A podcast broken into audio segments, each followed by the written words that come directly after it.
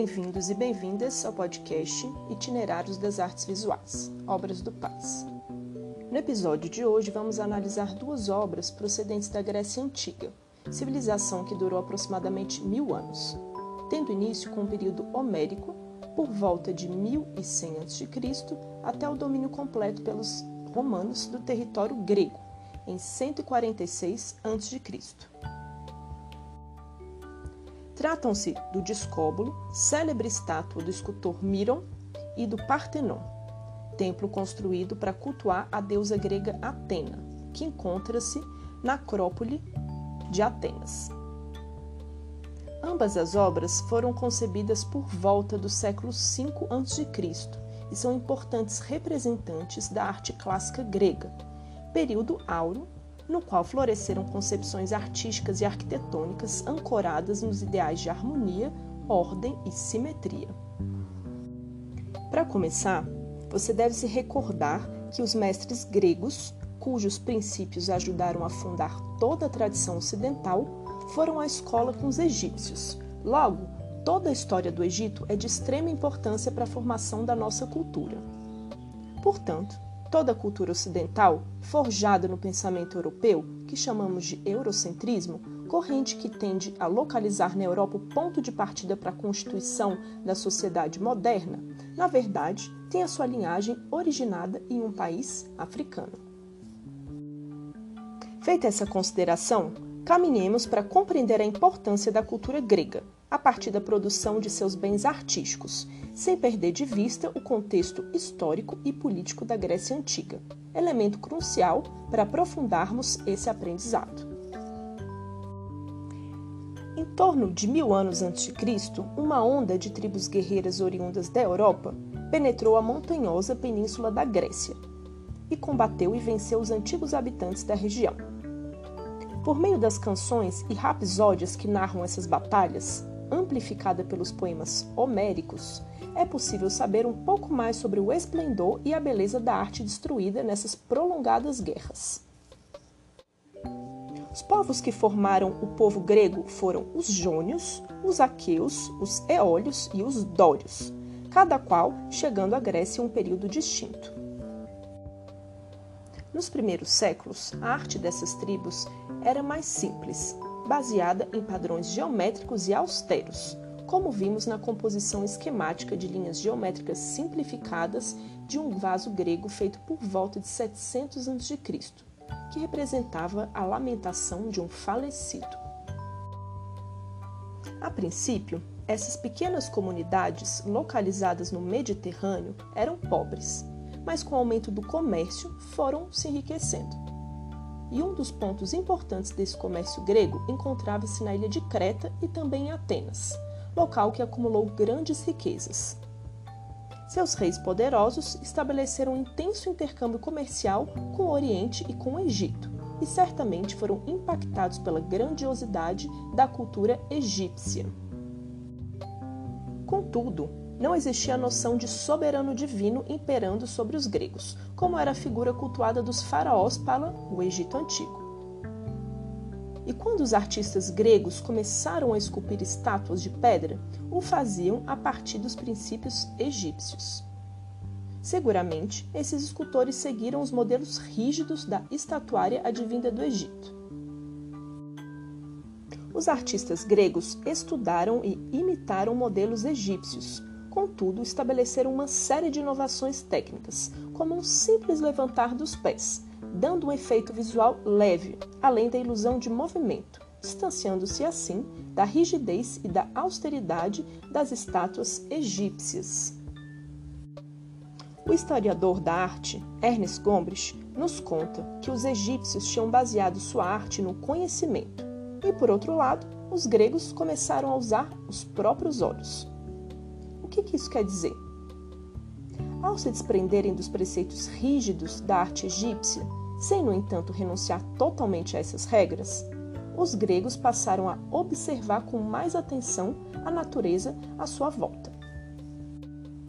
Esses artistas aprenderam, por exemplo, que uma estátua teria uma aparência muito mais próxima da realidade se ambos os pés não estivessem firmemente fixados no chão, como mandava a tradição escultórica do Egito antigo. Além de produzirem esculturas cada vez mais realistas, os gregos também realizaram impressionantes pinturas. Os pintores gregos eram tão importantes quanto os escultores, mas pouco se sabe a respeito do trabalho pictórico desses artistas, excesso o que os próprios autores gregos contavam sobre a maestria e o realismo dessas imagens pintadas. Segundo fontes literárias, essas pinturas eram tão vívidas que os pássaros bicavam as frutas pintadas nos murais. Essas pinturas foram destruídas ou desapareceram ao longo dos milênios.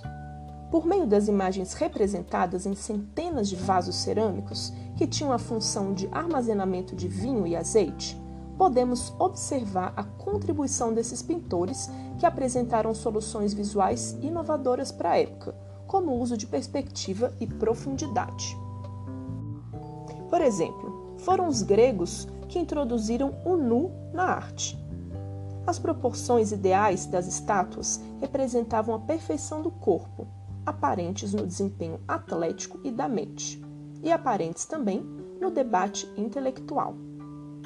Os gregos buscavam um resumo, uma síntese dos dois polos do comportamento humano, a paixão e a razão, por meio da representação artística da forma humana.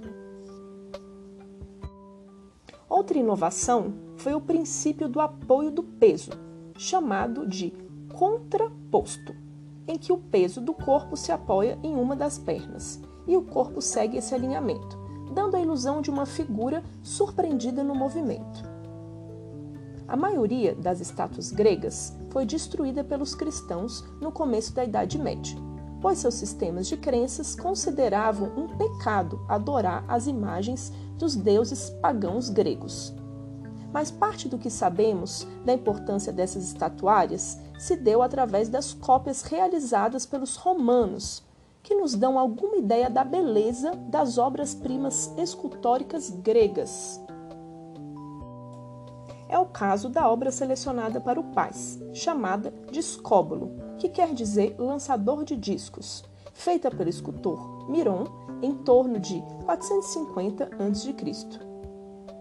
Baseada nos ideais de beleza, harmonia e simetria das proporções corporais da arte clássica grega, essa escultura representa um atleta momentos antes de lançar um pesado disco. Nos diz Gombrich, ele dobra o corpo adiante e projeta o braço para trás, de modo a poder lançá-lo com mais força. No momento seguinte, vai girar e soltar o disco, sustentando o lançamento com uma rotação do corpo. O escultor usa um atleta como modelo, mas altera alguns planos visuais. O tronco, por exemplo, está em frontalidade, enquanto pernas e braços estão em vista lateral, como os desenhos egípcios. Vale lembrar que foram os gregos que inventaram os Jogos Olímpicos, por volta de 776 a.C. Esses eventos desportivos reuniam diversas cidades-estado gregas e estavam intimamente ligadas às crenças religiosas e aos ritos dos povos. E para finalizar esse episódio, falemos um pouco da arquitetura grega, por meio da análise do Partenon, o mais importante templo dórico da Grécia, construído no século V a.C., que contou com a supervisão de um famoso escultor grego chamado Fídias. A perfeição dessa obra arquitetônica deve-se a desvios quase imperceptíveis das linhas retas em suas colunas, gerando um impressionante efeito de simplicidade e harmonia. O arquiteto preferiu modelar as colunas de modo que houvesse uma leve protuberância na parte central e um afunilamento em direção ao topo. Os gregos tratavam os monumentos arquitetônicos como grandes esculturas, edificadas com o mesmo rigor de proporção e simetria. Os ritos públicos geralmente aconteciam na frente desses templos, onde as esculturas contavam as histórias dos deuses gregos, que eram cultuados nessa época.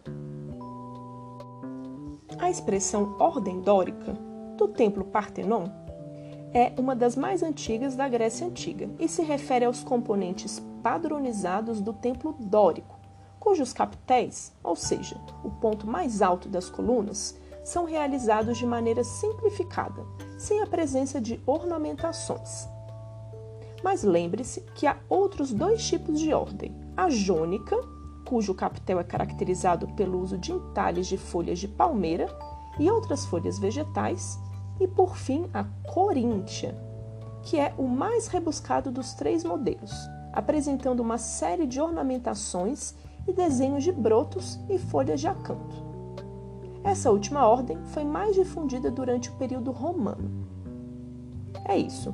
Não se esqueça de procurar imagens da arte grega no seu livro didático ou na internet. Até o próximo episódio.